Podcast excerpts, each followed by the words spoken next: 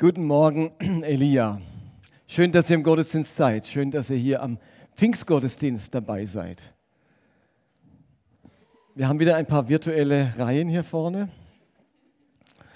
Also vor allem, wenn hinten es ein bisschen zu laut ist mit den Kindern, der ist herzlich eingeladen, auch hier die freien Plätze vorne noch zu nutzen. Heute feiern wir das Pfingstfest. Und für uns Christen ist natürlich das Pfingstfest ganz eng verbunden mit dem Heiligen Geist, mit der Ausgießung des Heiligen Geistes. Und weil wir gleichzeitig jetzt seit vielen Wochen über das Thema Begeisterung für Jesus sprechen, habe ich mich ehrlich gesagt darauf gefreut, über den Heiligen Geist zu sprechen, denn das hängt sehr eng miteinander zusammen. Immer wieder höre ich so das Feedback beim Thema Begeisterung, dass manch einer auch Mühe hat mit dem Thema, weil er sagt, ich möchte nicht dauernd mit so einem Smiley rumrennen müssen und immer so eine Grinsebacke. Das ist aber nicht gemeint. Es geht nicht darum, dass man immer gut drauf sein muss, sondern es geht um diese Begeisterung für Jesus, dass dieser Jesus mich fasziniert, egal in welcher Lebenslage ich mich befinde, egal ob das Leben gerade ähm, glücklich ist oder ob es auch schwierig ist. Also wir wollen von diesem Jesus begeistert sein, von dem, was er zu geben hat, in Hochzeiten, wenn es uns richtig gut geht und das Leben rund läuft, aber eben auch in Zeiten, wo ein Todesfall war und wo man merkt, jetzt brauche ich diesen Jesus noch mal ganz anders. Aber was er mir in diesen Momenten gibt, wo ganz schwierig sind, das fasziniert mich eben auch. Das begeistert mich auch von diesem Jesus. Also es geht nicht darum, dass ihr alle laufende, wandelnde Smileys sein müsst, sondern dass in uns eine Begeisterung für diesen Jesus brennt. Und darum setzen wir mit dem Thema jetzt auch nicht aus, sondern ähm, beschäftigen uns auch jetzt in dieser Woche mit dem Thema Begeisterung für Jesus, aber eben angesichts des Heiligen Geistes. Und die Frage ist, was verstehen wir eigentlich unter dem Wort Geist? Es ist egal, ob Heiliger Geist, Geist Gottes, das Wort Geist kommt da immer drin vor. Und nun löst das Wort Geist ja innere Bilder aus. Gerade heute war wieder ein Zeitungsbericht, ähm, in ich weiß, ob es in der Welt war oder so, was feiern Christen eigentlich am Pfingsten? Weil das ist den wenigsten Leuten überhaupt noch klar. Weihnachten kriegt man gerade noch hin. Wenn ihr eine Umfrage auf der Straße machen würdet, was feiert man am Pfingsten? Das kriegen die Leute gar nicht mehr zusammen. Das wissen die gar nicht mehr. Das ist so weit weg. Und dann, wenn ihr im Volkstum fragt, was ist denn Geist, dann denkt kaum jemand an den Heiligen Geist. Dann denken Leute an Geister, Geistergeschichten, irgendwelche komische Wesen. Also das verbinden wir in unserem Kopf mit Geist so ein Geist, irgendwo schwebt, um ein, ein Schlossgespenst oder so etwas. Das ist bei uns mit dem Wort Geist verknüpft. Also bei uns ist nicht gerade hoffentlich, also wenn nicht, lernt er heute was. Aber äh, so in der Bevölkerung. Und im Judentum war das völlig anders. Im Judentum hat man mit dem Wort Geist etwas ganz anderes verbunden. Jedem Kind waren bestimmte Bilder im Kopf, wenn man vom Geist gesprochen hat. Das biblische Wort für Geist lautet im Hebräischen Ruach und im Griechischen Pneuma. Und dieses Wort Ruach ist ein sogenanntes onomatopoetisches Wort. Alle mal nachsprechen, onomatopoetisch. wow. Also das bedeutet nichts anderes wie lautmalerisch. Das sind Worte, die in ihrem Klang ein bestimmtes Geschehen laut malen. Und wir kennen das alle ähm, aus bestimmter aus, aus Literatur oder so. Wenn man darstellen will, was ein Hahn macht in einem Buch, dann schreibt man was? Kikeriki. Kikeriki ist ein onomatopoetisches Wort.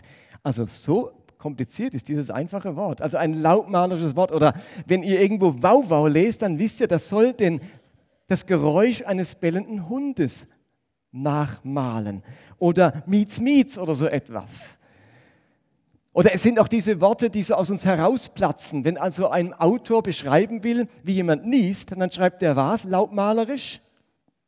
Hatschi, genau. Und wenn wir leise sein sollen, dann machen wir Psst.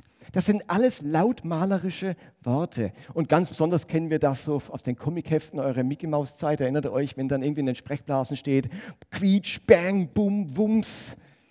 Dann sind das alles onomatopoetische Worte, lautmalerische Worte.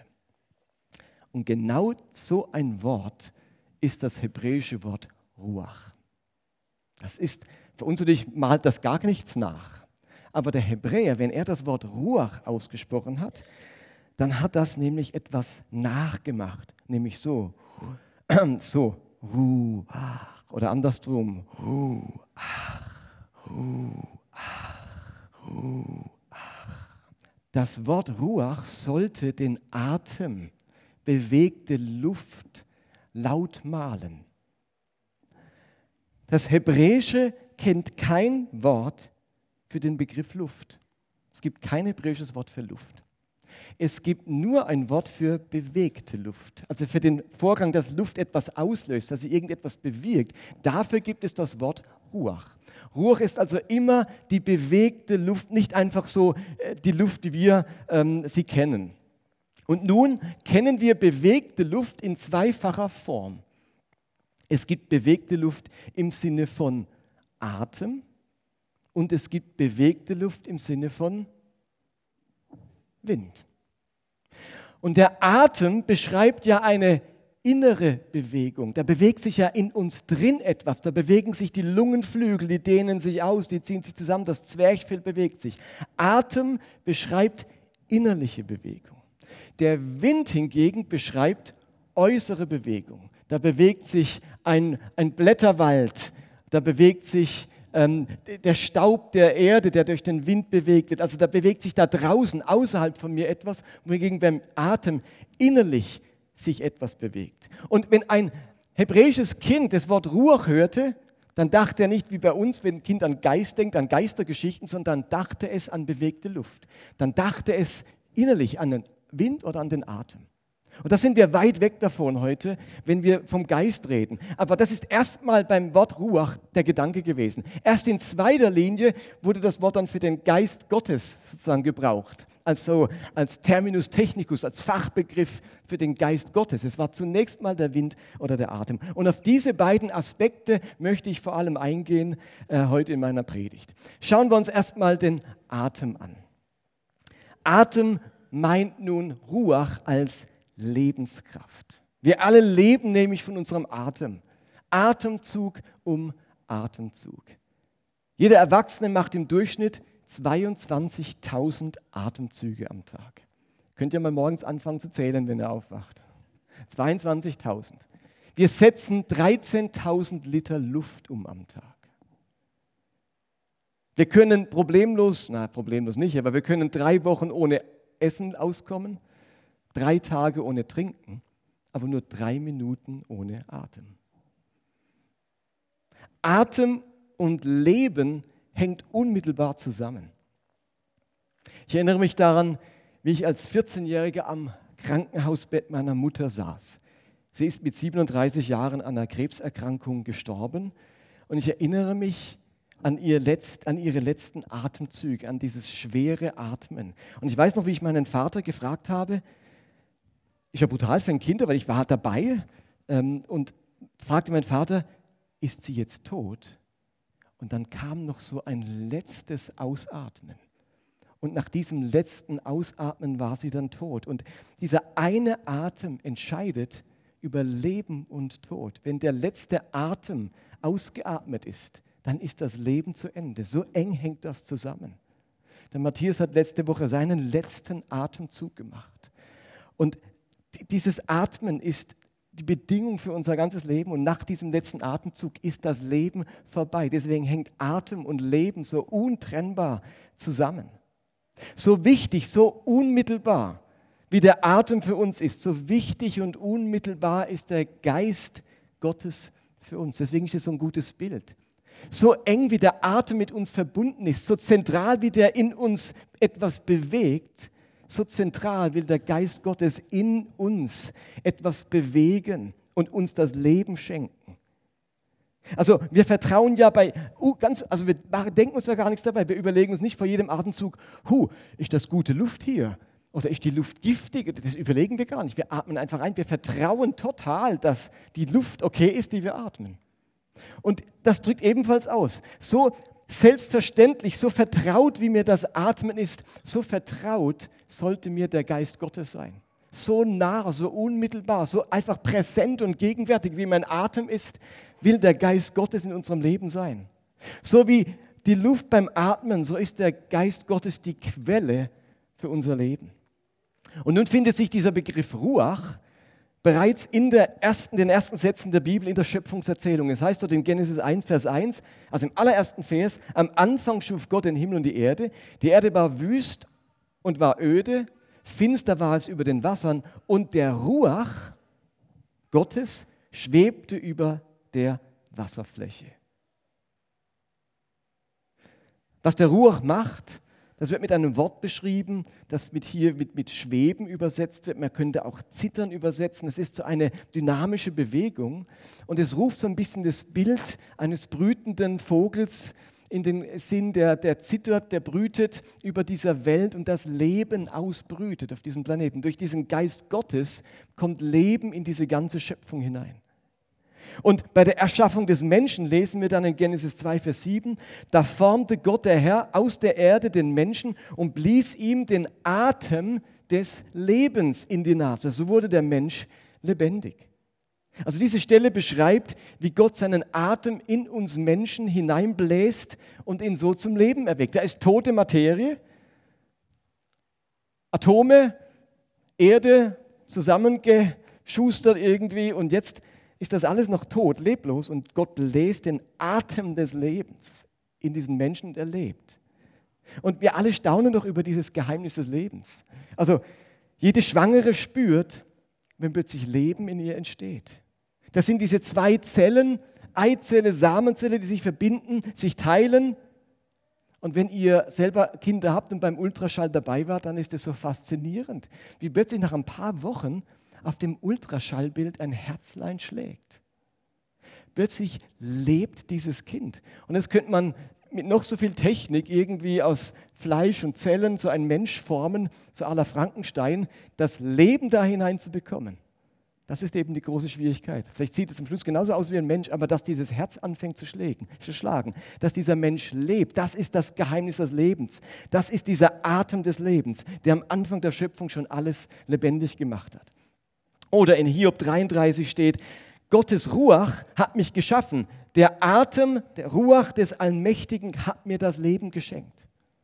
Also wir müssen endlich wieder verstehen, dass jeder Mensch auf dieser Welt in irgendeiner Form mit Gott verbunden ist, allein schon durch seinen Atem. Als Adam der Atem des Lebens eingehaucht wurde, hat er ab dann den Atem Gottes geatmet. Ist euch das bewusst? Der Atem des Lebens atmet jetzt in uns. In jedem Mensch, der atmet, der lebt, steckt der Atem Gottes. Wir tragen alle etwas von Gott in uns. Und ich finde, dass die Sündenfalltheologie tragischerweise den Gedanken verbreitet hat, dass alle Menschen komplett getrennt sind von Gott und in keinerlei Wahrnehmung oder keinerlei Wahrnehmung Gottes äh, vorhanden ist, oder sie, sie haben. Und diese Sicht macht es uns so schwer, das Gute und auch das Göttliche in anderen Menschen zu sehen oder das Verbindende unter den Religionen zu entdecken. Und so hat das Christentum über Jahrhunderte hinweg mehr zur Spaltung und zur Trennung und zu Kriegen beigetragen als zur Versöhnung und zur Verbindung und zur Einheit der Menschen. Ich glaube, wir sollten uns bewusst machen, dass wir alle Geschöpfe und Kinder des Atems Gottes sind. Und als Christen sind wir natürlich viel mehr vom Ruach ähm, Gottes erfüllt und da ist viel mehr dazugekommen. Aber wir sollten diesen Atem Gottes in allen Menschen als Anknüpfungspunkt sehen für unsere Begegnung mit ihnen. Alles, was atmet, ist in irgendeiner Form verbunden mit Gott. Darum kann es im Psalm 150 heißen, alles, was Atem hat, lobe den Herrn. Der Geist Gottes ist also die Beschreibung von Lebenskraft. Er ist die Kraft, die uns Leben, Energie, Lebendigkeit und Stärke verleiht. Also unser innerer Mensch, unsere Seele, der Grund unseres Seins erhält seine Kraft, sein Leben und seine Energie vom Geist Gottes. Und ich glaube, vielen Menschen ist es gar nicht so bewusst, wir haben einen inneren und einen äußeren Menschen. Der äußere Mensch ist diese Hülle, dieses Fleisch und Blut. Und das ist das auch, was stirbt und verwest. Aber der innere Mensch, die innere Seele, das ist das, was lebt, ewig lebt und was sein Leben und seine Kraft und seine Veränderung und, und all seine Bestandteile von diesem Geist, von diesem Ruach bekommt. David kann im Psalm 138 schreiben, wenn ich dich anrufe, so hörst du mich und gibst meiner Seele große Kraft. Also Ruach als Atem ist das, was unsere Seele, was unserer Seele in uns Kraft gibt. Es ist der Treibstoff unserer Seele. Ich glaube, dass es nicht dem Zufall überlassen ist, ob unser innerer Mensch, ob unsere Seele, ob unser Herz kraftvoll ist, widerstandsfähig, ausdauernd, fröhlich oder geduldig. Das ist nicht dem Zufall überlassen. Diese innere Kraft und Stärke, diese Lebenskraft ist Geschenk und Gabe des Heiligen Geistes, wenn wir eng mit ihm verbunden sind. Und es gibt diese spannende Stelle im Johannesevangelium, wo Jesus die Jünger nach seiner Auferstehung anhaucht, also er begegnet ihnen und haucht sie an. Also er lässt seinen Atem über sie ergehen um ihnen damit eine neue Lebendigkeit, eine geistliche Lebendigkeit zu schenken. Es heißt in Johannes 20, und Jesus sagte noch einmal, Friede sei mit euch, wie mich der Vater gesandt hat, so sende ich euch. Dann hauchte er sie an und sprach, empfangt den Geist Gottes oder den Atem Gottes. Das gleiche Wort. Und interessanterweise ist, die Juden zur Zeit Jesu haben vor allem die Septuaginta gelesen. Das ist die griechische Übersetzung des Alten Testaments. Und in der Septuaginta steht in Genesis 2, Vers 7, wo, der, wo Gott den Atem einhaucht, den Menschen, genau das gleiche griechische Wort wie an dieser Stelle, wo Jesus anhaucht. Also was passiert in dem Moment? Jesus spricht das auch aus, er haucht sie an und in alle Köpfe kommt sofort das Bild von Genesis 2, Vers 7 wie Gott Leben in, die Mensch, in, den, in Adam gehaucht hat. Und nun ist ja klar, die zwölf Apostel, die waren ja schon lebendig. Aber was das zum Ausdruck bringt, ist, innen drin, in ihrem Herzen, in ihrer Seele entsteht eine neue Lebendigkeit, ein Leben, das in dieser Art und Weise noch nie da war. Eine innere geistliche Vitalität und Lebendigkeit, die eben ihresgleichen sucht in dieser Welt. Er haucht sie an und wie bei der ersten Schöpfung geschieht hier neues Leben in einer Art zweiten Schöpfung. Das ist eine symbolische Handlung, die die Jünger sofort deuten können. Also die eine Sache, die der Geist Gottes in unserem Leben machen möchte, ist uns lebendig zu machen. Eine ganz tiefe Verbindung zu diesem Leben und zu seinem Schöpfer zu schaffen. Der Geist will unser Leben zum Blühen bringen. Er will dafür sorgen, dass sich unser Leben entfalten kann, dass das Leben in uns gedeiht, so wie sich der Brustkorb beim Atmen ausdehnt, so soll sich unser Leben ausdehnen durch all das hindurch, was unser Leben bedrücken, belasten oder beschweren möchte. Und wenn ich zu wenig Leben in mir spüre, zu wenig Kraft, zu wenig Energie, dann ist es umso wichtiger, von diesem Ruach, von diesem Geist wieder neu erfüllt und ausgerüstet zu werden, jeden Tag meines Lebens. Und jetzt gucken wir uns aber noch den zweiten Aspekt an. Er ist nämlich nicht nur Atem dieser Ruach, er ist auch Wind. Und das wisst ihr alle, den Atem kann man kontrollieren. Ich kann euch sagen, haltet mal den Atem an. Und dann könnt ihr das machen. Also nicht ewig, aber ihr habt das, ihr könnt schnell atmen. Und das sagt vielleicht auch ähm, jemand zu euch, jetzt beruhig dich, jetzt atme mal durch, atme mal langsamer. Also den Atem haben wir unter Kontrolle. Und je besser man ihn kontrolliert, da macht man dann Yoga und was weiß ich für Atemtechniken, desto mehr können wir da Einfluss nehmen. Mit dem Wind ist es ganz anders. Halt mal den Wind auf. Der Wind ist nicht in unserer Verfügungsgewalt, nicht unter unserer Kontrolle. Der Wind hat so ungeheure Kräfte, dass wir heute von Windenergie sprechen. Und wenn ihr die Tornados und die Stürme anschaut, dann kann ein Wind ein ganzes Haus umschmeißen, Bäume entwurzeln und Autos durch die Luft wirbeln. Menschen erleben in der Bibel immer wieder diese ganz intensive, stürmische Erfüllung mit dem Ruach Gottes und kommen damit in Berührung mit der Kraft des Himmels. Wenn also der Atem die Kraft des Lebens ist, dann ist der Wind die Kraft des Himmels, Himmelskraft. Ganz besonders die Propheten in der Frühzeit Israels erleben den Ruach Gottes in dieser Weise. Da kommt der Geist wie ein Windstoß über einen Menschen, wie ein Sturm. Menschen werden ergriffen, gepackt, überfallen vom Ruach. Menschen fangen an zu zittern, sie geraten in Verzückung, in Ekstase. Das ist was ganz anderes, wie so dieses ruhige innerlich erfüllt werden mit dem Atem Gottes. Da gibt es ein paar Beispiele.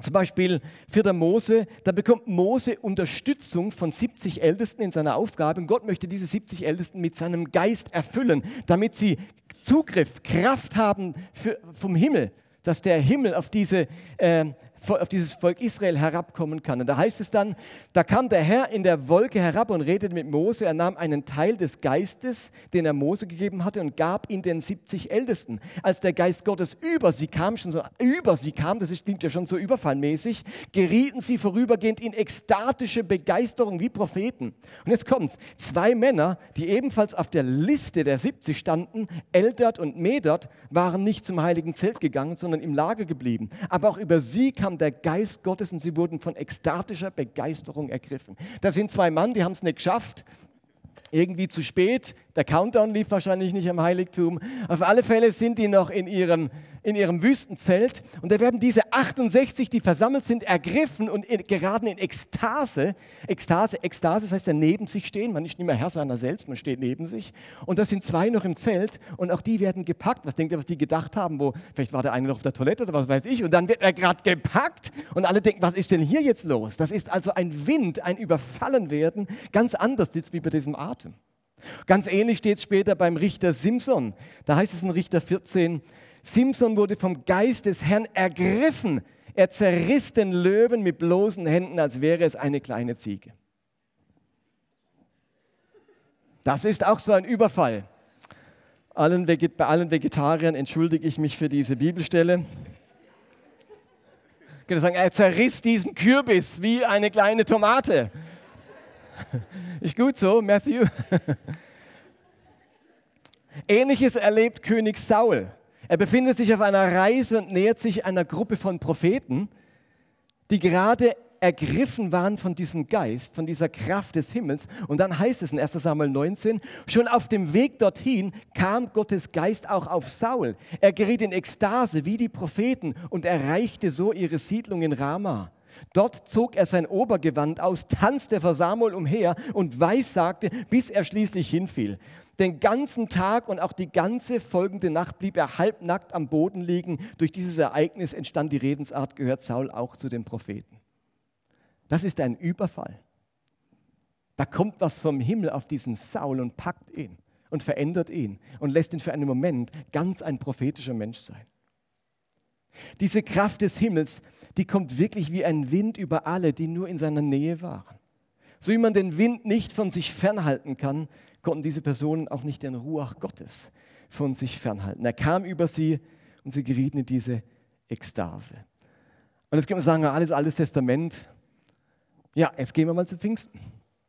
Denn am Pfingsten erleben wir eigentlich ein ganz ähnliches Phänomen, dass der Geist Gottes wie ein Wind über eine Gruppe Menschen kommt und sie in Ekstase geraten. Und man sie für was hält? Für betrunken. Also, wir finden das nicht nur im Alten Testament. Das heißt, Apostel 2, und als der Pfingsttag gekommen war, waren sie alle an einem, an einem Ort beieinander. Und es geschah plötzlich, jetzt hört, ein Brausen vom Himmel wie von einem gewaltigen Wind. Also auch dieses Symbol ist jetzt noch mit dabei. Und erfüllte das ganze Haus, in dem sie sahen, saßen. Und es erschienen ihnen Zungen, zerteilt wie von Feuer, und er setzte sich auf einen jeden von ihnen. Sie wurden alle erfüllt von dem Heiligen Geist und fingen an zu predigen und in anderen Sprachen, äh, zu, zu reden in anderen Sprachen, wie der Geist ihnen gab, auszusprechen. Also auch hier werden die Jünger regelrecht überfallen vom Heiligen Geist und das äußere Zeichen ist ein Brausen und ein gewaltiger Wind. Noch bei dieser Erfüllung mit dem Heiligen Geist geht es um die Erfahrung der Kraft aus dem Himmel. Plötzlich hatten die Fähigkeiten, die sie vorher nicht hatten. Steht da, da kam Kraft aus dem Himmel, als dieser Geist wie ein Wind kam. Jesus kündigt das Pfingsterlebnis ja vorher an. Am Ende vom Lukas-Evangelium sagt er voraus, was an Pfingsten passieren wird. Und dort sagt er das mit folgenden Worten: Und nun werde ich euch den Heiligen Geist senden, wie mein Vater es versprochen hat. Ihr aber bleibt hier in der Stadt, bis der Heilige Geist kommt und euch mit Kraft aus dem Himmel erfüllen wird. Also wenn der Geist wie ein Wind kommt, dann geht es wenig um unseren inneren Menschen und um das sanfte, verändernde Wirken, wo Nähe und Verbindung und Vertrauen zu Gott herstellt. Jetzt geht es um die Kraft des Himmels, die auf diese Erde kommt und die etwas außerhalb von mir verändert, heilt, wiederherstellt, in Ordnung bringt, befreit, rettet. Das ist etwas anderes wie der Atem. Bei dieser Art der Erfüllung kommt göttliche Kraft in uns, die Fähigkeit, in anderen Sprachen zu sprechen, Wunder zu tun, Kranke zu heilen, besondere Weisheit zu besitzen, prophetische Einsichten zu erlangen, besonderen Mut zu haben und die Charismen, die Geistesgaben geweckt zu bekommen. Ich werde also in dem Moment zum Sprachrohr, zum Werkzeug und zum Diener Gottes. Und als dann die Urgemeinde einige Zeit nach Pfingsten Verfolgung erlebt hat und schwer bedroht wurde, da kommt dieser Geist Gottes erneut auf sie. Da betet nämlich die Gemeinde in Apostelgeschichte 4, zeig deine Macht, Herr, lass Heilungen, Zeichen und Wunder geschehen durch den Namen deines heiligen Sohnes Jesus, den du gesandt hast. Als sie gebetet hatten, was passiert jetzt wieder? Kam dieses leise Säuseln, ja, das gibt's, aber hier nicht, sondern bebte das Haus, in dem sie zusammengekommen waren. Sie wurden alle mit dem Heiligen Geist, mit dem Ruach erfüllt und verkündeten furchtlos die, Botschaft Gottes. Also auch an dieser Stelle geht es nicht um, um den sanften Atem, sondern um diesen Wind, der das ganze Haus zum Beben bringt. Der Geist als Wind ist etwas ungeheuer Dynamisches und Kraftvolles. Da geschieht nicht nur etwas in unserem Innern, da drängt etwas nach außen, da drängt etwas in die Welt, da ist diese Geisteskraft, diese Veränderungskraft, diese Gestaltungskraft und diese Erneuerungskraft vorhanden. Paulus kann dazu schreiben, Ah, ich liebe diesen Vers, Römer 8, Vers 14. Denn welche der Geist Gottes treibt, die sind Gottes Kinder. Also Geist als Wind, das hat etwas, wo uns, wo uns drängt, wo uns treibt, wo uns nicht zufrieden sein lässt, wenn es uns in unseren vier Wänden an unserem Meditationstisch gut geht. Da will was nach außen drängen, da treibt uns was in die Welt, in die Verlorenheit, in die Zerbrochenheit hinein, wo dieser Geist Gottes gestalten, verändern und erneuern möchte. Habt ihr das verstanden bis dahin? Atem und Geist, das ist ein Unterschied. Also wenn der Ruach kommt wie ein Lebensatem, wie ein Hauch Gottes, dann erleben wir die Kraft des Lebens in uns. Dann kann jeder Mensch seine Verbundenheit mit Gott und dem Göttlichen spüren. Und dieser Lebensatem, der macht uns lebendig, der verändert uns, der lässt uns aufblühen und gibt uns Lebenskraft. Also der Geist als Atem weckt in uns Begeisterung für das Leben. Habt ihr das? Der Geist als Atem weckt in uns Begeisterung für das Leben. Wenn der Ruach kommt wie ein Wind, wie ein Sturm und Menschen packt und ergreift, dann erleben wir die Kraft des Himmels in uns und wir werden Werkzeuge in der Hand Gottes und Dinge geschehen, die nur Gott tun kann. Also der, der Geist als Wind weckt in uns Begeisterung für den Himmel. Begeisterung für das Leben der Atem Gottes. Begeisterung für den Himmel, der Wind Gottes. Und genau darum feiern wir jedes Jahr an Pfingsten diesen Heiligen Geist und sein Kommen in diese Welt. Der Geist weckt in uns Begeisterung für die Kraft des Lebens und der Geist weckt in uns Begeisterung für die Kraft des Himmels. Beide Kräften Beide Kräfte sollten Bestandteil unseres Lebens sein. Und nun ist mir völlig bewusst, ich vermute, dass sich die einen mehr mit dem Atem und die anderen mehr mit dem Wind identifizieren können, oder? Jetzt könnte man so zwei Gruppen machen. Hier sind die Windkinder und hier sind die Atemkinder. Und es wird euch wahrscheinlich so gehen. Ich glaube, es gibt Atemtypen und Windtypen. Und die Atemtypen, die mögen es vielleicht lieber ein wenig ruhiger und stiller. Sie betonen das innere Leben, das Kontemplative, die Tiefe und den inneren Menschen. Sie sind begeistert von einem starken Innenleben. Sie lieben die Meditation und dieses sich versenken in den inneren Reichtum. Sie lieben die sanfte Stimme Gottes. Geht es jemand so? Gibt es jemanden, dem das so geht? Ähm, hallo? Und dann die Windtypen, die mögen es vielleicht lieber ein wenig lauter. Sie brauchen viel Bewegung, es muss etwas gehen. Sie freuen sich auch über äußere und sichtbare Zeichen dieses Geistes. Sie wollen die Durchbrüche, das Einbrechen des Himmels. Sie wollen verkündigen, sie wollen proklamieren. Sie lieben das deutliche und sichtbare Reden Gottes. Gibt es ja auch so ein paar Windtypen. Ihr Lieben, meine Empfehlung an euch heute ist, euch auf beides einzulassen, auf den Wind und auf den Atem. Die Atemtypen sollten sich öffnen für den Wind, den sie nicht mehr so gut kontrollieren können wie den eigenen Atem. Und die Windtypen sollten sich öffnen für den Atem Gottes und besorgt sein um ihr Innenleben. Gott nicht nur im Spektakulären, sondern auch im Alltäglichen und Stillen finden.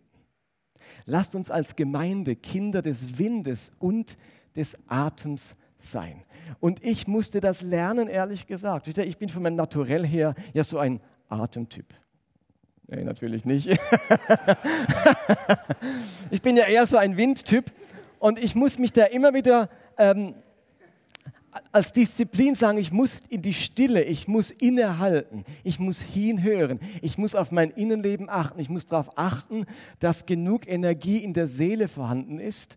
Und ähm, ich glaube, das ist ganz wichtig, um auch nicht bei so einem Burnout oder bei einer Erschöpfung zu landen. Erinnert ihr euch, Elia, der Prophet Elia, das ist ja ein, ein Hansdampf in allen Gassen, also ein Windtyp ohnegleichen. Der tötet die 800 Baals-Propheten, der sagt, welcher Gott mit Feuer antwortet, ist der wahre Gott, also die Kraft des Himmels, die war ihm vertraut. Und während die Baalspropheten rufen und kein Feuer fällt vom Himmel, sagt er, bringt mir mal erstmal Wasser. Wir, wir wässern erstmal alles. Ähm, wenn man Feuer, wenn man was brennen lassen will, wässert man das Zeug nicht. Aber der Windtyp, der kann nicht genug Schwierigkeiten haben. Wenn der Wind kommt, dann ist das ganz egal. Und dann versteht ihr, dann, dann, ähm, dann macht er dieses Wunder und dann kommt das, dann betet er um Regen und dann kommt nach drei Jahren endlich wieder Regen und dann, dann, dann heißt es, sind auf dem Karmel und dann sagt er zum König, spann an, fahr nach Hause, der Regen kommt. Und dann ist er so ein Windtyp, so voller Energie, äh, und dass er dem, dem Gespann des Königs vorausrennt. 17 Kilometer bis in die Stadt rennt er den Pferden voraus, der Elia. Ähm, so ein Hans Dampf ist das. Und wisst ihr, was dann passiert? Er achtet zu wenig auf das, was in seiner Seele passiert. Und am Schluss ist dieser Elia total ausgebrannt. Er liegt unter einem Strauch und sagt, Herr, lass mich sterben, ich kann nicht mehr, ich bin am Ende, völlig fertig. Und wisst ihr, wie ihm dann Gott begegnet? Er muss sich dann an diese Felsspalte stellen. Und dann kommt Gott im Sturm. War er im Sturm? Dann kommt er im Feuer. War er im Feuer? Dann kommt ein Erdbeben. Alles, der Windtyp ist eigentlich happy, wenn es stürmt und erdbebt und so weiter. Ich auch nicht. Und dann kommt das leise Säuseln. Und dort war Gott drin. In dem Moment brauchte Elia das leise Säuseln. Er musste jetzt mal gucken, dass er den Atem Gottes ähm, empfängt, den Geist als Atem, wo es um seine Seele geht, um sein Innenleben. Da kann ich nicht dauernd als Windtyp unterwegs sein. Aber ihr Lieben, wenn man nur Atemtyp ist, die Wunder geschehen nicht daheim auf dem Sessel. John Wimber hat immer gesagt, der Gründer der Winter, the meat is on the street. Das Fleisch, dort wo ich ernährt wäre, das ist draußen auf der Straße. Dort geschehen die Dinge, dort geschehen die Wunder, dort ereignet sich der Himmel. Ähm, und deswegen braucht es beides. Und äh, ich musste das lernen, mich mit beidem anzufreunden. Eigentlich wäre die Predigt jetzt fertig. Aber angesichts den äh, Geschehnissen diese Woche habe ich noch einen ganz kurzen Teil ergänzt, der eben auch ganz wichtig ist. Es gibt nämlich noch eine dritte Beschreibung des Geistes, die wir in diesem Kontext nicht vergessen dürfen. Er ist nicht nur Atem, er ist nicht nur Wind. Ruach ist auch der Tröster. Jesus sagt etwas ganz Wichtiges über den Geist im Johannesevangelium. Da heißt es in Johannes 14, und ich will den Vater bitten, und er wird euch einen anderen Tröster geben, dass er bei euch sei in Ewigkeit. Aber der Tröster, der Heilige Geist, den mein Vater senden wird in meinem Namen, der wird euch alles lehren und euch an alles erinnern, was ich euch gesagt habe. Aber ich sage euch die Wahrheit. Es ist gut für euch, dass ich weggehe. Denn wenn ich nicht weggehe, kommt der Tröster nicht zu euch. Wenn ich aber gehe, werde ich ihn zu euch senden. Der Heilige Geist ist wie Atem, er ist wie Wind und er ist wie ein Tröster. Tröster, griechischen Parakletos, Parakaleo, herbeirufen oder zu jemandem senden, eigentlich an jemand, der an meiner Seite steht, jemand, der mir zur Hilfe springt, jemand, der in der Situation, wo ich, wo meine Knie weich werden, springt der an meine Seite und stützt mich und hält mich. Das ist eigentlich die Idee des Parakleten. Jemand, der mich dadurch tröstet, stärkt, an meiner Seite steht, sich meiner Sache annimmt, gerade dann, wenn ich nicht mehr kann oder zu schwach bin. Das ist der Tröster.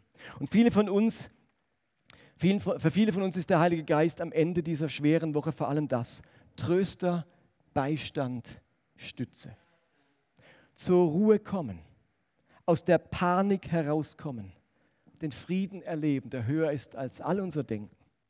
Trost und Hoffnung geschenkt bekommen. Jemand an der Seite haben, der die bohrenden Fragen und die aufgewühlten Seelen wieder ruhig werden lässt. Ruhe als Tröster, das ist das Schmerzmittel für eine wunde Seele und der Verband für das Verletzte und die Stütze für das Zerbrochene. Amen. Die Band kann gerne nach vorne kommen. Lasst uns aufstehen miteinander. Jetzt habe ich lange über diesen Heiligen Geist gesprochen. Wir möchten heute in diesem Gottesdienst ganz bewusst den Heiligen Geist einladen, neu einladen in unser Leben. Und vielleicht sehnst du dich heute Morgen nach dieser Kraft des Lebens, die deinen inneren Menschen stärkt. Oder du sehnst dich nach der Kraft des Himmels, die etwas bewegt in dieser Welt, durch dich etwas bewegt. Oder du sehnst dich nach großem Trost angesichts der schmerzhaften Erfahrungen dieses Verlustes. Wir wollen uns an diesem Pfingstfest ganz bewusst öffnen für den Ruach, diesen Geist Gottes. Und diese Einladung zu mehr vom Heiligen Geist, mehr von dir, Heiliger Geist, egal ob als Atem, ob als Wind oder als Tröster, spielt gar keine Rolle. Die wollen wir ernst nehmen. Ich wünsche mir, dass das heute nicht Theorie bleibt. Dass wir nicht einfach nur eine Erkenntnis gewonnen haben. Ah, interessant, Wind, Atem und Tröster, ist interessant und so. Sondern, dass das praktisch wird, dass das Auswirkungen hat auf unseren Alltag und auf unser Leben. Und der Geist Gottes, der will erbeten werden. Erinnert euch an die Geschichte, wo Jesus sagt, wenn ein Vater um, einen, um ein Ei gebeten wird, dann gibt er keinen Stein. Wenn er um ein Brot gebeten wird, dann gibt er keinen Skorpion. Wie viel mehr gibt der Heilige Gott den Heiligen Geist denen, die ihn darum bitten? Und das wollen wir jetzt machen. Ich möchte euch einladen. Die Band wird jetzt ein paar Lieder spielen. Das sind Gebete um mehr vom Heiligen Geist. Und ihr könnt jetzt einfach, wenn ihr das wünscht, nach vorne kommen und hier vorne zum Ausdruck bringen, ich möchte mehr vom Heiligen Geist. Ich möchte mehr vom Atem Gottes, ich möchte mehr vom Wind Gottes, ich möchte mehr vom Trost, vom Tröster Gottes. Und anstatt dass dann hier vorne jemand für euch betet, dürft ihr eure Gebete direkt zu Gott singen durch diese Lieder, die wir dann singen werden. So ein paar Oldies, die werdet ihr alle kennen. Ähm, Oldies but Goodies, wo wir zum Ausdruck bringen, komm, Heiliger Geist, erfülle mich. Und ähm, um ein bisschen Bewegung hineinzubringen, weil Stehende Luft gibt es nicht in der Bibel, nur bewegte Luft. Da wollen wir ein bisschen Luft bewegen. Insofern lade ich euch ein. Wenn euch das ein Bedürfnis ist, kommt doch nach vorne und lasst uns miteinander um diesen Heiligen Geist bitten, indem wir darum singen. Ihr seid herzlich eingeladen, nach vorne zu kommen.